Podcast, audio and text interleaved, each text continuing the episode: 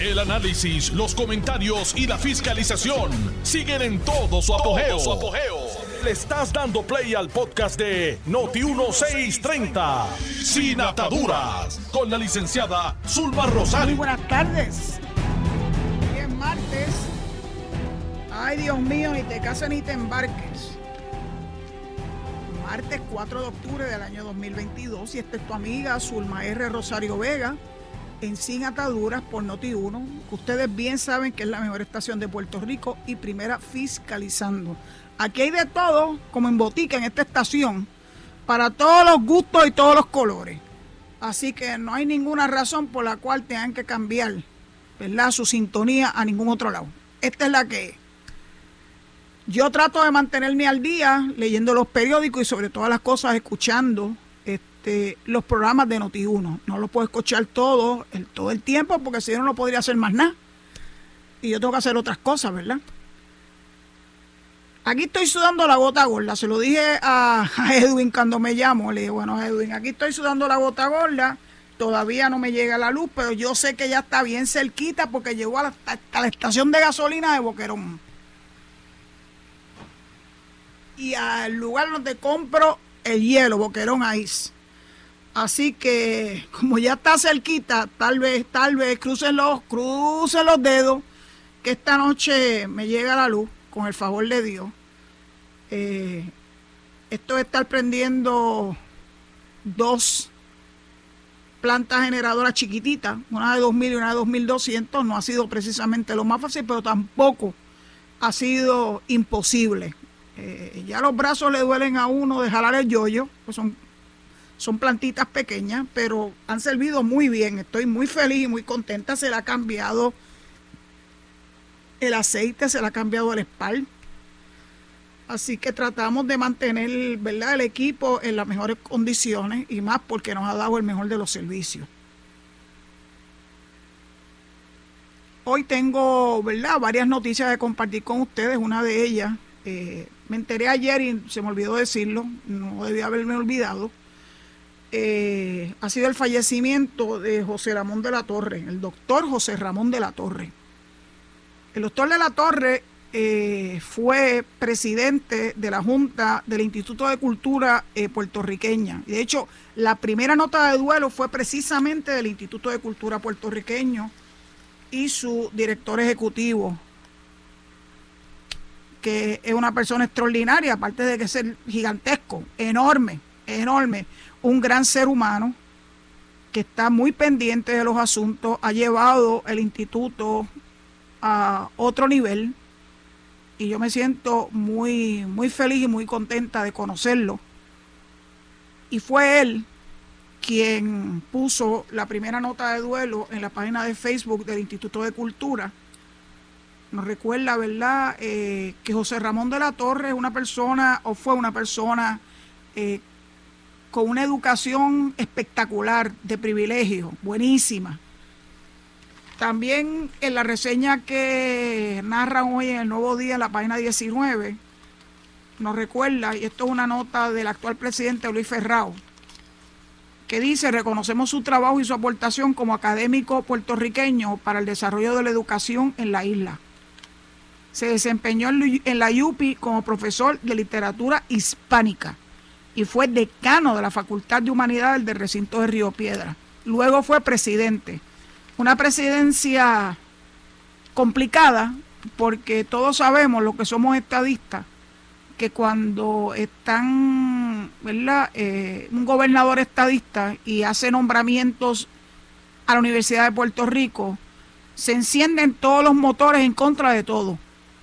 Y el tiempo que el doctor de la Torre presidió la Universidad de Puerto Rico, pues fue un, fue un tiempo bastante complicado y borrascoso. Dice este parte que estuvo de presidente de la universidad del febrero del 2010 hasta el 11 de febrero del 2011, justo un año.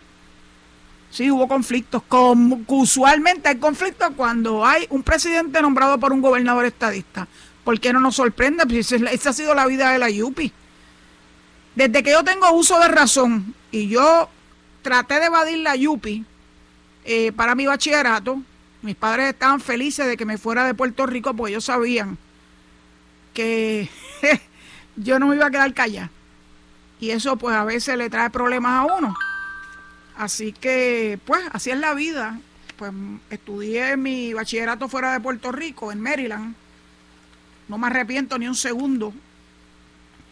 En la universidad mía no habían huelga, no habían revoluciones. Pero sí quise venir a estudiar en la Escuela de Derecho de la Universidad de Puerto Rico porque reconocía que era la mejor de las mejores y yo quería quedarme en Puerto Rico. Yo no tenía ningún interés de quedarme fuera de Puerto Rico porque mi interés era servirle a Puerto Rico. Así que escogí a la Universidad de Puerto Rico para estudiar en la Escuela de Derecho, de lo que me siento muy orgullosa. Pero casualmente, en el año en que entro, año 1976 a la YUPI, adivinen qué hubo, huelgas para variar. y en el 77 entra eh, Carlos Romero Barcelo, así que ustedes se puedan imaginar que era encender la chispa de problemas en la Universidad de Puerto Rico. No hay forma de evadirlo, no hay forma de complacerlo, no importa si uno viene precisamente de las entrañas de la Yupi. La actitud de muchos de ellos es hacerle la vida imposible a un presidente que haya sido nombrado por el gobernador de Puerto Rico, por la Junta de Síndicos, por la Junta de Gobierno, pero siempre es una designación que hace el gobernador de turno. Pues interesante porque José Ramón de la Torre presidió la APU, esa que es la primera que se pone en la línea de la protesta, la APU. Pues él presidió la APU. Interesantemente, la APU no lo respaldó. Cosas de la vida. Dicen que no hay peor cuña que la del propio palo. ¿Cuál era su gran, verdad, este problema? Que era estadista. Una persona que ha sido profesor universitario, catedrático en la Universidad de Puerto Rico, director, decano de la Escuela de Humanidades, fue presidente de la APU, presidente de la Junta del Instituto de Cultura puertorriqueño. Oiga, by the way, por si no lo sabían, José Ramón de la Torre fue hijo de Mona Martí, esa gran actriz puertorriqueña que todos recordamos, ¿verdad? Eh, como una de las grandes de Puerto Rico. Pues José Ramón era su hijo. Así que pues me da muchísima pena que su fallecimiento haya pasado un poco sin pena ni gloria, porque claro, es el fallecimiento de una persona, de un estadista, y claro que tenemos eh, dos varas nunca falla para medir la ejecutoria de un estadista. Yo recuerdo con tristeza los memes y las cosas que hablaban sobre José Ramón. Yo hablaba bastante con él eh, porque pues nos tocó servir en el gobierno de Puerto Rico, coincidimos por lo menos ese año, coincidimos cuando él estaba en el Instituto de Cultura y fue una persona que se comunicaba con la Oficina de Ética para recibir consejos, para hacer las cosas bien. Nunca hubo ni un sí ni un no con el doctor de la Torre. Pues que descanse en paz y que Puerto Rico alguna vez reconozca los galones de una persona como José Ramón de la Torre.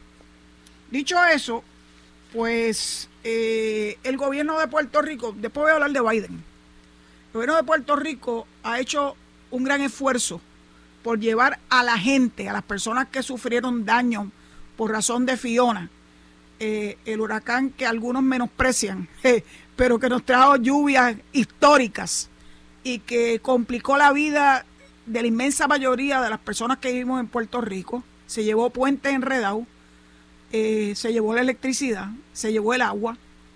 Eh, poco a poco nos hemos ido reponiendo. La luz, según Luma, ya hay un 93% de Puerto Rico con luz en dos semanas. Y ayer cuando tuve este, este intercambio con mi ex sobrino político, le decía, tú perdona, pero yo, mi experiencia con Lutier y energía eléctrica es nefasta. Porque aquí en Boquerón la, la luz se iba a la menor provocación, se tardaba muchísimo tiempo en reponerla y no les voy a decir, con el paso de María, que aquí apenas nos rozó, María apenas nos rozó en Boquerón.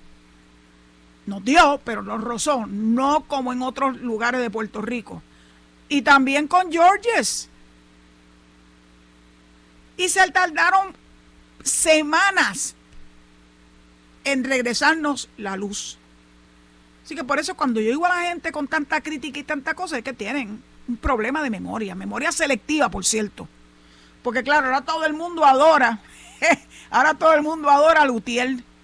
Y ahora todo el mundo adora energía eléctrica. Pero bueno, lo que pasa es que se les olvida.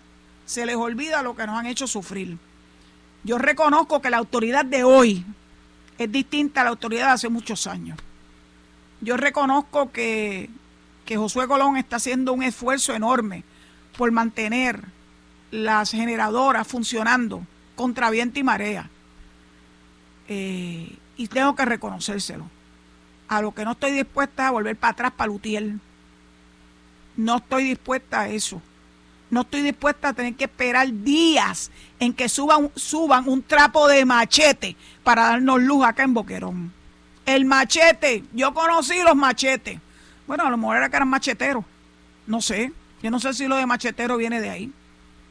Pero yo sé que sufrí enormemente el que no nos pusieran la luz porque que se habían caído los machetes. Y cuando yo vi lo que era un machete y el instrumento que ellos utilizaban, yo de verdad, en verdad, en verdad, en verdad, que hacernos sufrir de esta forma con tal de no elevar un,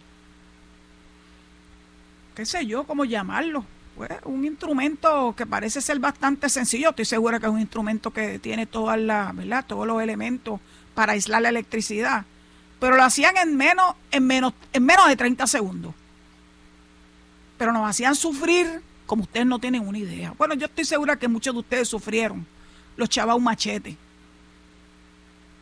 ¿Que qué falta aquí en Boquerón? No lo sé. Sé que van llevando, van limpiando el camino, que es importante. Ayer cuando salí, eh, me dio una gran alegría que un árbol que estaba sosteniendo, un árbol que se cayó enorme aquí en Boquerón, eh, estaba sosteniendo una línea de cable eléctrico. Ya ayer ese, ese árbol, lo que quedó de él, eh, lo habían, lo habían este, dispuesto y ya los cables estaban en su sitio. Así que yo sé que parte del problema aquí era, ese era parte del problema.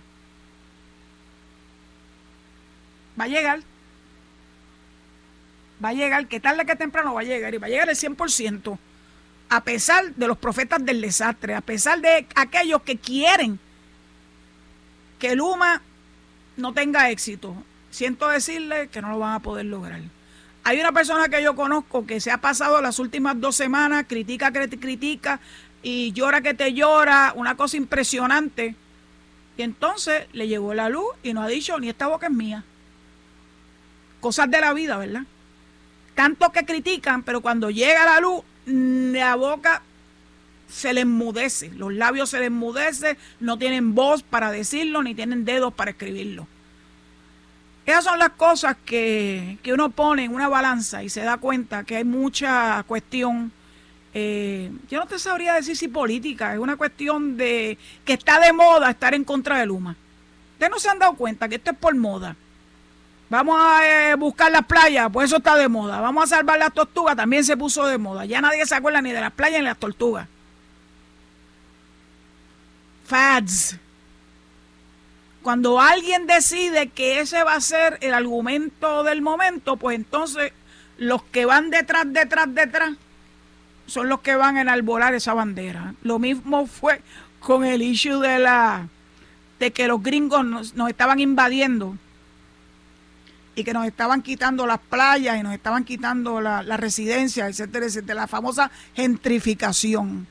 Un tema muy bonito, pero que no tiene nada que ver con nuestra realidad. Pero estaba de moda, había que utilizarlo como punta de lanza para causar problemas y para justificar eh, las típicas eh, manifestaciones pues mira, todo el mundo se puede manifestar. El problema es que la gente que tiene que manifestar no se manifiesta en contra de quien verdaderamente tiene la, la razón o tiene la responsabilidad del tema en particular. ¿A dónde van? A la calle Fortaleza. ¿Por qué? Ah, bueno, porque es evidente que llevan buscando la forma de reproducir el verano del 19 y no lo han logrado. Y ahora que era tal vez el mejor momento que tuvieron para reproducir ese verano y tratar de cortarle las patas al gobernador Pierluisi, perdone la expresión, no se les dio porque ¿saben qué? Luma ha hecho su trabajo contra viento y y reconstruyendo, no pegando con chicle. Porque reconozco que en el pasado para Lutiel tiene que haber sido muy frustrante no tener el equipo, no tener las herramientas para poder hacer unas buenas conexiones y que sean conexiones que verdaderamente fueran duraderas. Ahora Luma lo está haciendo. Ah, bueno, porque ahora tienen chavos, sí tienen chavos. ¿De quién? De Uncle Sam. Hablando de Uncle Sam, con la visita del presidente Biden llegó una promesa importante, que es que va a poner al mando de todo el proceso de reconstrucción de nuestra, ¿verdad? De nuestro sistema eléctrico, nada más y nada menos que a la secretaria del Departamento de Energía. Me dio una gran alegría y que eso vaya dirigido precisamente a lograr que Puerto Rico no solamente recupere su sistema eléctrico, sino particularmente que el sistema eléctrico vaya dirigido a cumplir las exigencias que nos hace nuestro planeta, que por eso es que tenemos estos huracanes tan terribles y todas estas conflagraciones este, de la naturaleza, porque la hemos ocasionado nosotros mismos y que nos vayamos hacia la energía renovable. Y esta señora, la secretaria del Departamento de Energía, tiene un mandato del presidente Joe Biden, su jefe, de que nos asista para que Puerto Rico logre el movernos hacia la energía renovable. Me da una enorme alegría. No es poner pacho en el sistema, el reconstruir un sistema toma tiempo. Poner parcho es fácil. Pero reconstruir un sistema que estaba en el piso no va a ser obra fácil. Dinero, bueno, hay unos dineros supuestamente para eso. Desembolsados, Nacariles, que es el problema de siempre. Jennifer los consigue en el Congreso y cuando llegue el momento de que ese dinero esté disponible para que se puedan obtener los equipos, las herramientas y todo lo que conlleva una reconstrucción de un sistema, ahí es donde se para el stop box, the, box stops here. Ahí se para todo el proceso. Una de las cosas que prometió el presidente Biden es que lo va a poner a funcionar. Se vino con la, bueno, perdónenme, esa expresión estuvo mal redactada. El presidente vino con la directora de FEMA a nivel de los Estados Unidos ella ya había estado aquí en Puerto Rico, nos había visitado eh, junto con el gobernador Pierluisi y ya por lo menos conocía de primera mano el, ¿verdad? el estado en que Fiona dejó a Puerto Rico. Ahora va a tener que dividirse porque ahora Ian también causó unos enormes daños en el estado de Florida donde viven tantos puertorriqueños. De hecho, hay una pareja de puertorriqueños que desaparecieron en el mar aparentemente tomaron una decisión nefasta de haberse quedado en un, en un velero, en una lancha, en medio de un huracán. Cuando digo que hay una falta de sentido común, créame que hay mucha falta de sentido común, y así como decía mi querida subdirectora, subdirectora Ana Teresa Ramírez Padilla, el sentido común es el menos común de los sentidos. Y cada día me confirmo que eso es así. Bueno, pues las agencias de gobierno, con el liderato del gobernador Pierluisi, vienen para Cabo Rojo. Mañana vienen para Cabo Rojo, desde las 8 de la mañana.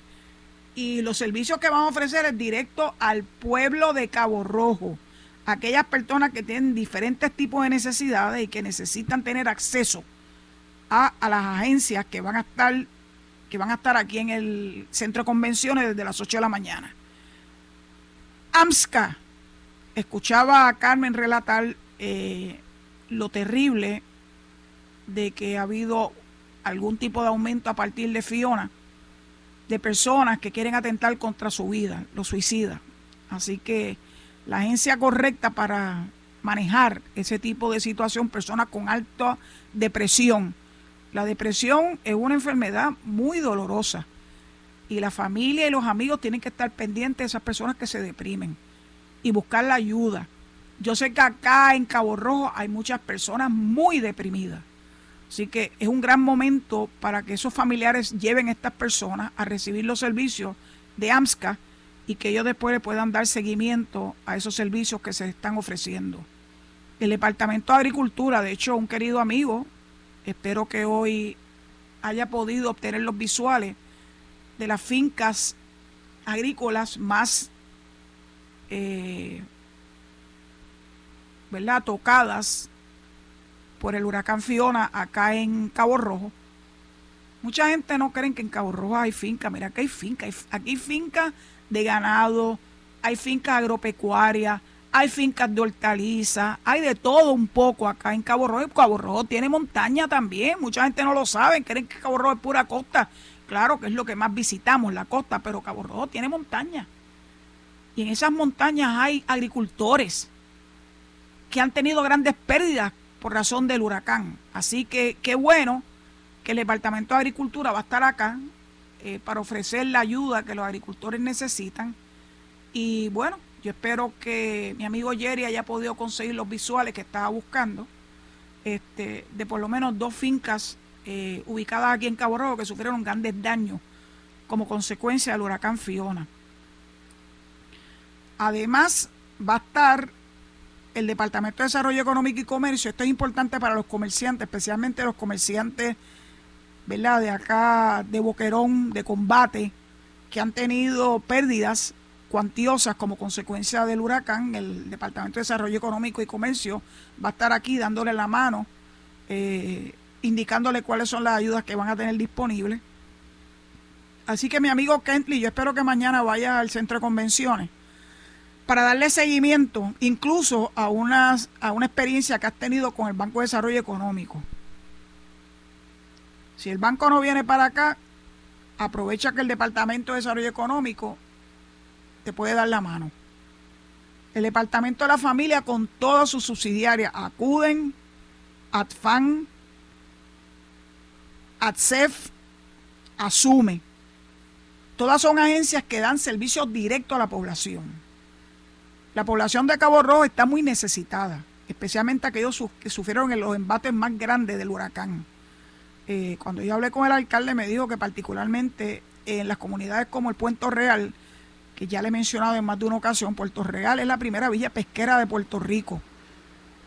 Es un lugar hermoso, tiene el mar ahí al lado, tiene una bahía preciosa. Eh, sus pescadores salen todos los días a buscar el pan, ¿verdad? Eh, el pan de su familia eh, en una profesión muy riesgosa. Así que el Departamento de Agricultura también tiene que darle la mano, al igual que todas las agencias que están bajo la sombrilla del Departamento de la Familia, a esas personas que los perdieron todo, eh, particularmente en la primera villa pesquera de Puerto Rico, Puerto Real. El Departamento de Hacienda va a estar acá. Ustedes dirán Hacienda. Bueno, lo que pasa es que en estos días eh, se vencen unos términos importantes relacionados con el Departamento de Hacienda y el Departamento de Hacienda nos ha indicado que ha extendido los términos para los someter reclamaciones de ajuste en las planillas hasta el 18 de noviembre. Se está suspendiendo los avisos de cobros y embargos hasta el 18 de noviembre. La fecha límite para radicar las planillas de contribución sobre ingreso, eh, crédito senior y crédito compensatorio para pensionados de bajos recursos, eh, corporaciones, se posponen hasta el 15 de diciembre para el pago de deudas contributivas y para el pago del segundo plazo de la planilla de contribución sobre ingresos de individuos. Importante que se haya hecho esa posposición y que le dé tiempo a la gente a poder conseguir la documentación eh, que es importante para tú poder hacer los reclamos de rigor. Los nuevos planes de pago se extendieron hasta el 30, con el Departamento de Hacienda hasta el 31 de diciembre del año 2022.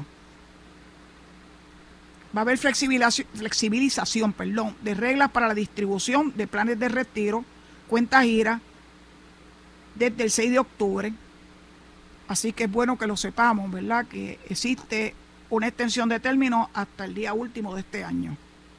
Igualmente, la fecha de vencimiento de cualquier planilla para la cual se haya radicado solicitud de prórroga se extendió por un periodo de seis meses a partir del 15 de diciembre, que es hasta el 15 de junio del año próximo. Yo creo que esto es importante porque le permite a la gente tener un poquito de respiro cuando hay tanta necesidad en este momento y hay que atender esas necesidades primero que nada.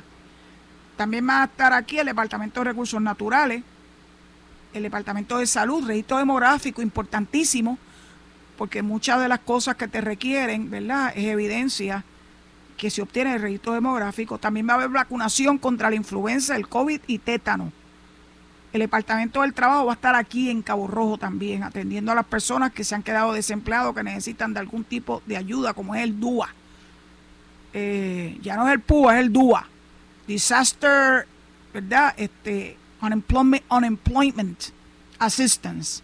También va a estar el Departamento de Transportación y Obras Públicas, el Departamento de la Vivienda para aquellas personas que se han quedado sin casa y que necesitan la asistencia, incluso Plan 8. Así que yo creo que esa feria es de mucha importancia para nosotros acá en Cabo Rojo y espero que los caborrojeños que me escuchan no, no dejen de ir al centro de convenciones para recibir la orientación y los servicios que necesitan. Dicho eso, pues tengo que entregar el micrófono para la pausa de la media hora y nos escuchamos nuevamente después del mismo. Espero que hoy pueda escuchar a Nicole. Hoy es martes. Estás escuchando el podcast de Sin Atadura. Sin Atadura. Con la licenciada Zulma Rosario. Por Noti1630. Gracias, gracias, gracias por darle alegría este, a ese espacio justo antes de que comencemos la segunda hora de Sin Atadura.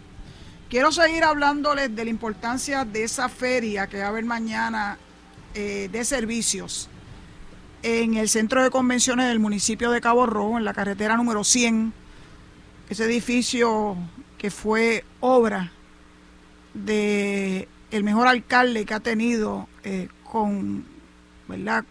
Eh, en tiempos recientes el municipio de Cabo Rojo, San Padilla Ferrer, que lo continuó nuestra querida amiga Persa Rodríguez y que nuestro alcalde Jorge Morales Wiscovich le está dando un uso, le está sacando el jugo al centro de convenciones porque yo sé que algunas personas pensaban que era un elefante blanco y ha sido una bendición. Así que mañana en ese centro de convenciones van a estar muchas agencias, yo le he leído el listado ofreciendo servicios y uno de ellos es el Departamento de la Vivienda. Yo quiero eh, que la gente sea consciente de que uno de los servicios que da el Departamento de la Vivienda es precisamente el de ayudar a las personas a pagar el alquiler de la casa. Eh, muchas veces, pues por razones, ¿verdad?, de índole económica, las personas o pierden el empleo o les surge una situación de emergencia de salud, etcétera, se le hace difícil reunir el dinero para pagar la mensualidad de su, de su alquiler, pues hay ayuda. Eh, el programa de asistencia para el pago de renta de Puerto Rico está disponible para las familias que tienen dificultades para pagar, para pagar el alquiler, así como los servicios de agua y de luz. También puede recibir la ayuda para comenzar a buscar un lugar para alquilar. Así que yo creo que aquellos que se han quedado con residencia en precario acá en Cabo Rojo no deben desperdiciar esta oportunidad para que el Departamento de la Vivienda les dé la mano buscando un lugar seguro donde vivir usted y su familia. Es un formulario que tienes que completar, te van a ayudar a completarlo. Eh, y el programa está aceptando solicitudes hasta que se agoten los recursos. Así que ahora arranquen para el centro de convenciones mañana para que puedan tener acceso a esa ayuda. Para que tú puedas tener acceso a la misma, el inquilino debe vivir alquilado en Puerto Rico, no tener ningún interés financiero en la propiedad alquilada, o sea, ser un inquilino de verdad. Tener problemas para pagar la renta. Tener atraso en el pago de agua y luz o luz. Tener un ingreso que no supere el 80% del ingreso medio del área donde reside. Eso es una fórmula y cuando lleguen mañana al centro de convenciones de Cabo Rojo, ellos te van a ayudar a ver si tú cumples con eh, la limitación de ingresos para el área. Con toda probabilidad, sí.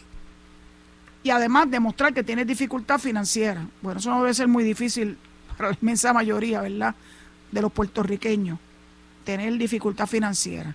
Pero ah, vayan y reciban la orientación y que le indiquen si en efecto usted cualifica para esa ayuda. También estaba el DUA, que yo se lo mencioné, que es el eh, Disaster Unemployment Assistance.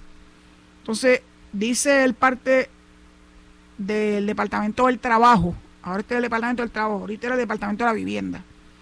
Cualquier persona que haya perdido su empleo por motivo del huracán Fiona puede solicitar beneficios bajo el programa de seguro por desempleo del Departamento del Trabajo. Esto le permitirá recibir un incentivo semanal de hasta 240 dólares por un máximo de 26 semanas, eso es medio año, son seis meses, de ser elegible según los criterios ordinarios del programa. ¿Cuáles son los criterios? Pues vaya mañana al centro de convenciones de Cabo Rojo para que usted vea, escuche la orientación y se acerque a las personas del Departamento del Trabajo que lo van a asistir eh, para hacer una evaluación a ver si usted cualifica para esa ayuda. Eso también incluye a los trabajadores por cuenta propia. Importante que lo sepan. Así que vaya mañana al Centro de Convenciones de Cabo Rojo para que usted conozca si cualifica y que los ayuden a llenar la documentación requerida para el mismo. Bueno, Biden llegó con una actitud muy distinta a la del anterior presidente. La gente dice que si lo que estuvo fueron dos horas, dos horas y media, eso es inmaterial. Lo importante es que sacó de su tiempo para tener a Puerto Rico como el centro de su atención por las horas que fueran. Él sabe lo que está pasando en Puerto Rico. A él le tienen que haber dado un buen briefing antes de llegar aquí. Parece que donde se cortaron fue el decirle que, oiga, que estaba haciendo un calor muy grande y que tenía que traer una vestimenta más adecuada, ¿verdad?, para los calores que hace en Puerto Rico en, esta época y bueno, la mayor parte del tiempo, salvo que venga en, verdad en, en, nuestro invierno, que las temperaturas bajan y se pone bien, bien cómodo el estar en Puerto Rico. Salvo ese, ¿verdad?, ese bubu. Y ese bubu solamente es atribuible a su propio personal, a sus propios asistentes, que son los que tienen que hacer un trabajo de avanzada, conociendo todas las cosas importantes para que el presidente pueda venir a Puerto Rico o a cualquier lugar del mundo con un conocimiento básico de a qué es lo que se va a enfrentar. ¿Por qué lo llevaron al puerto de las Américas? Yo no sé quién fue el que tomó esa decisión, pero le garantizo que el que tomó la decisión fue su propio personal, sus ayudantes. ¿Qué querían ellos demostrar con la presencia en el puerto de las Américas? No sé, tampoco sé. Ahora sí puedo entender la visita a los centros Sister y Solina Ferré en la playa de, Ponce, porque son una comunidad que Sister ayudó con toda su fuerza, con todo su corazón, y que tiene muchas eh, propiedades en la playa de Ponce para dar servicio a las, las personas que viven en ese lugar de, de la ciudad señorial de Puerto Rico. Así que fue bueno que la llevaran allí, fue bueno que pudiera recibir de primera mano información de las organizaciones no gubernamentales que siempre son las que dan la mano. El gobierno no lo puede hacer todo, pero las organizaciones no gubernamentales como la del Centro Cister y Solina Ferré es una de ellas y ahí el presidente pudo obtener de primera mano información importante porque ahora él va a empezar a dar instrucciones. Bueno, ya él que haber empezado a dar instrucciones a todo su gabinete y a las personas que de alguna forma van a tener inherencia en el proceso de recuperación y de reconstrucción de Puerto Rico. Ahorita mencioné a la secretaria del Departamento de Energía, que va a tener un rol fundamental en la reconstrucción de nuestro sistema eléctrico y el encaminar a Puerto Rico hacia la energía renovable. Yo creo que eso es uno de los, de los highlights de la visita del presidente ayer. La reconstrucción, no sé ni cuántas veces decirlo, está íntimamente, eh, íntimamente relacionada con el desembolso de los fondos. Si no sueltan los fondos es muy difícil ni siquiera hacer subasta. Tú no puedes hacer una subasta si no tienes los fondos sería un acto de suprema irresponsabilidad. Y después que se haga la subasta de buena lid y que se escoja a la empresa más capacitada. No la más barata, no siempre el más barato es el que se lleva la buena, la buena pro, porque depende de la garantía que te da su servicio y de que sea una empresa que tenga capital suficiente para respaldar la obra. El desembolso no se hace a la soltar. Saben que esto es un proceso paulatino, así que la empresa tiene que tener capacidad para aguantar que los desembolsos sean de a poquito. Lo bueno es que el gobernador le pidió al presidente que extendiera el término, creo que por 180 días, el término inicial era de 30 días para desembolsar fondos que ayudaran tanto a los municipios como al gobierno central a atender la inmediatez de, de, la solución de los problemas eh, que fueron tantos. No siempre se tiene dinero a la mano. Y que el presidente los haga disponibles mediante instrucciones a su agencia, particularmente a FEMA, que es quien más ha arrastrado los pies desde María para acá. Que estuviera aquí la gran jefa de FEMA a nivel federal, yo creo que eso debe darle mucha, mucha alegría al pueblo de Puerto Rico porque las instrucciones las recibe directamente del presidente. Todo lo contrario a lo que hizo Mr. Trump, que las instrucciones eran traten de aguantarle lo más posible las ayudas a Puerto Rico. No lo dije yo. Hoy volvió a salir otro informe del inspector general diciendo lo mismo. O sea, se fue cruel con Puerto Rico. Pues claro que se fue cruel, naturalmente, si el tipo es un racista. Y todavía hay puertorriqueños que lo apoyan. De verdad que eso me da una pena muy grande.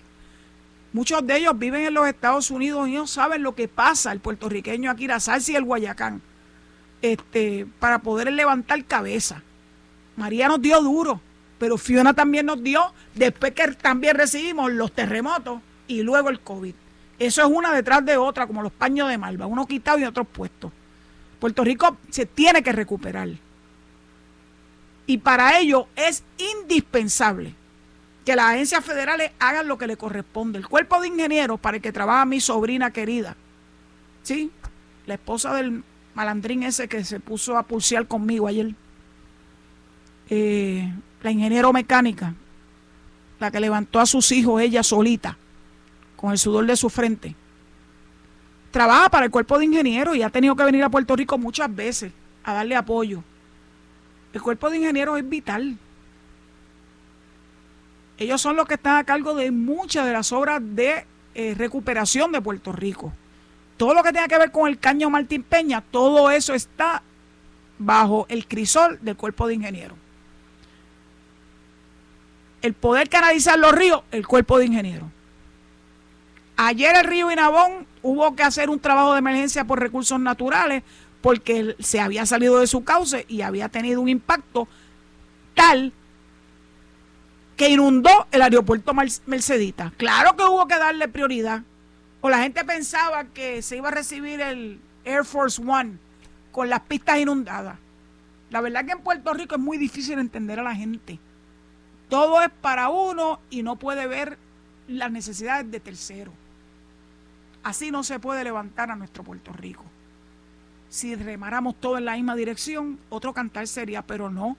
Aquí mientras uno rema hacia la derecha, otro rema hacia la izquierda, porque la intención es desmerecer el trabajo de los que reman hacia la derecha o viceversa.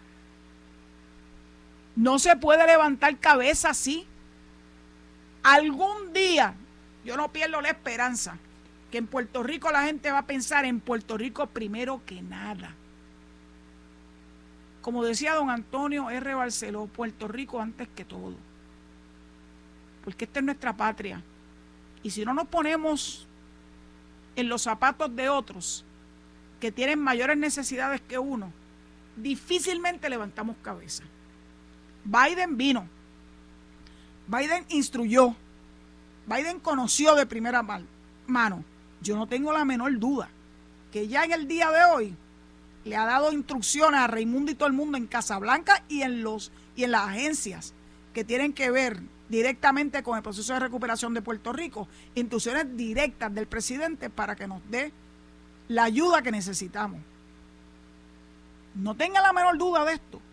Mañana va para Florida. Tiene que ir a Florida ¿O es que ustedes se olvidan que hubo un huracanzote que azotó a Florida y la cogió de medio a medio? Destruyó las costas del oeste. Oye, se ensañó como con nosotros Fiona con las costas del sur, allá en Florida fue con las costas del oeste. Se llevó a Florida por el medio y siguió por ahí rumbo a las Carolinas. Ian fue un verdadero huracán destructor. Pues claro que el presidente tiene que ir a Florida. Y la gente dice, sí, claro que tiene que ir porque como vienen ahora las elecciones de medio término, mira, la presidencia no está en esas elecciones. En esas elecciones están los congresistas, republicanos y demócratas. En esas elecciones hay algunas gobernaciones, por ejemplo, la de Florida. La verdad que De Santi hizo todo un esfuerzo mediático por dar la impresión de que tenía todo bajo control. Pues hay que aplaudírselo, qué bueno que lo hizo. Pero ustedes saben que ha sido anatema para otros asuntos medulares del estado de la Florida. Y vamos a hablar un ratito de Marco Rubio, utilizando la frase favorita que utiliza, y perdona la cacofonía, María de Lourdes Santiago, habla por los dos lados de la boca. Marco Rubio, ya nosotros te conocemos. Los republicanos fueron llevados a darte el apoyo para las elecciones del 2020 en las primarias, porque hiciste promesas que nunca cumpliste acá en Puerto Rico. Bueno, pues se te acabó el tiempo, Cookie. La que te va a destronar con el favor de Dios y con el voto de los boricuas en Florida. Yo lo puse hoy en Twitter y lo, repito acá, a través de los micrófonos de Noti1 yo sé que yo tengo el privilegio de tener muchas personas que escuchan este programa en Florida. Las elecciones de medio término son el 8 de noviembre. Falta un mes con cuatro días para ese momento importante. Ese es el momento de destronar a Marco Rubio y darle la oportunidad a Val Demings, que los floridanos la conocen muy bien, porque ha vivido, ha sufrido, ha trabajado por Florida actualmente es congresista, pero está aspirando a ser senadora por el estado de Florida. La necesitamos, porque cuando entre enero próximo, ese proyecto HR 8393, que todavía yo tengo la esperanza de que se pueda resolver eh, la votación en la Cámara de Representantes y que se vote a favor de ese proyecto, aunque el Congreso termina la sesión congresional termina en diciembre, en enero ya tenemos que empezar de nuevo esta lucha. No podemos, no podemos desperdiciar la oportunidad de tener una Val Demings en el lado de la, del Senado que nos apoye eh, en nuestra lucha porque tengamos un, un plebiscito. porque la gente me llama cuando yo estoy en el aire? Es difícil. Bueno. un plebiscito con el aval del Congreso, con las tres fórmulas reconocidas, estadía de independencia o libre asociación. Eso es un logro importantísimo, el famoso HR 8393. Va, va a vivir, lo vamos a lograr. Y una, un proyecto similar va a terminar en el Senado de los Estados Unidos y necesitamos a Val Demings allí para que nos dé la mano. Ella desde el saque siempre ha sido una ferviente, eh, una persona que ha trabajado duro en Florida por los puertorriqueños también. Y yo no tengo la menor duda, ha sido eh, una vocal proestadista. Así que el que ella logre ese escaño que ahora mismo tiene el que habla por los dos lados de la boca, bueno, se metió hasta en el lío de eh, votar en contra a un proceso previo a la llegada del huracán y, y a, las costas de Florida, uno se pregunta, ese tipo tiene que estar loco, loco de la cabeza, ¿cómo va a ser? Ah, yo voy a explicar mi posición. ¿Qué posición si la gente lo que necesita es acción y no palabrería, bla, bla, bla? Bueno, pues se lo buscó y se buscó que nosotros estemos apoyando fervientemente a Val Demings y yo le pido a todos los oyentes en Florida. Esto, todo, toda la Florida vota por ese escaño de senador. La de los congresistas, o sea, los representantes a la Cámara Federal, es por distrito. Asegúrense. Mi delegación extendida, la que yo formo parte, de que sea de alto conocimiento quiénes son los candidatos que apoyan la actividad para Puerto Rico para darle nosotros el voto, los de Florida, en estas elecciones de medio término que van a ser dentro de apenas un mes con cuatro días. Lo tenemos a la vuelta de la esquina. El momento de votar por esas personas es ahora. Esto no admite que, bueno, vamos a esperar hasta. No, no, no, no, no. No hay nada que esperar. De hecho, hay votos adelantados que se pueden emitir. Es importante que ustedes conozcan cuáles son los criterios para usted poder emitir el voto adelantado allá en Florida, si es que acaso usted cualifica para ello. Empápese. Conozca. Conozca sus candidatos. Conozca las posturas de esos candidatos. El trabajo que ha hecho la delegación extendida ha sido medular en conseguir mayor apoyo para el HR 8393 siguen, siguen apareciendo más eh, congresistas apoyando ese proyecto, el proyecto de consenso del Puerto Rico Status Act. Eso no fue de pura chamba. Eso es el trabajo arduo que ha llevado a cabo la delegación congresional que nosotros elegimos en mayo del 2020, del 2021, perdón, y el apoyo fundamental de la delegación extendida, que la última vez que supe estábamos cerca de 5 mil delegados extendidos, regados en los 50 estados de los Estados Unidos. Han trabajado duro, pero le falta todavía un mundo. Esto no se ha acabado. Hay que seguir trabajando arduamente y yo de verdad que quiero felicitarlo y agradecerle su labor ardua. Ayer, veteranos y miembros de la delegación extendida se personaron a Ponce primero a las letras y luego frente al puerto de las Américas para decirle al presidente Biden que nosotros exigimos la estadía. El presidente Biden, en su carácter personal, la apoya y yo estoy segura que cuando el Puerto Rico Status Act llegue a su escritorio lo va a firmar. Y va a ser el presidente que va a proclamar la estadía para Puerto Rico. Pero tenemos que también conocer cuál es nuestra función. Nosotros no podemos quedarnos cruzados de brazos esperando que las cosas sucedan por pura inercia. Esto requiere trabajo. Bueno, mañana, pues ya se me está acabando el tiempo, voy a hablar del, del informe que rindió nuestro delegado congresional Ricardo Rosello, como de costumbre puntual, dentro de los términos que establece la ley, y necesito sentarme con tranquilidad a leerlo y hacer una sinopsis de lo, del contenido de ese informe, que yo estoy segura que debe estar repleto de información importante para el pueblo de Puerto Rico. El doctor Rosselló ha trabajado muy arduamente, muy arduamente, sin cobrar un solo centavo, sin reembolso, porque le sale del corazón, porque nos ama intensamente, a pesar que se le dio la espalda cuando llegó el momento de apoyarlo y de protegerlo. ¿Ves? Dicen que nadie es profeta en su tierra. Ahí tenemos uno de los buenos ejemplos. Puerto Rico le va a deber a Ricardo Rosselló y a la delegación congresional, la delegación congresional extendida, el que logremos finalmente, por lo que hemos luchado por toda nuestra vida, la estabilidad para Puerto Rico. Ya está, está mucho más cerca. Se sigan burlando los que no creen en eso y sigan poniendo obstáculos.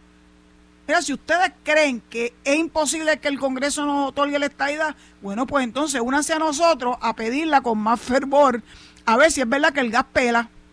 Ah, pues como ustedes están tan seguros de que no nos las van a dar, bueno, pues este es el momento.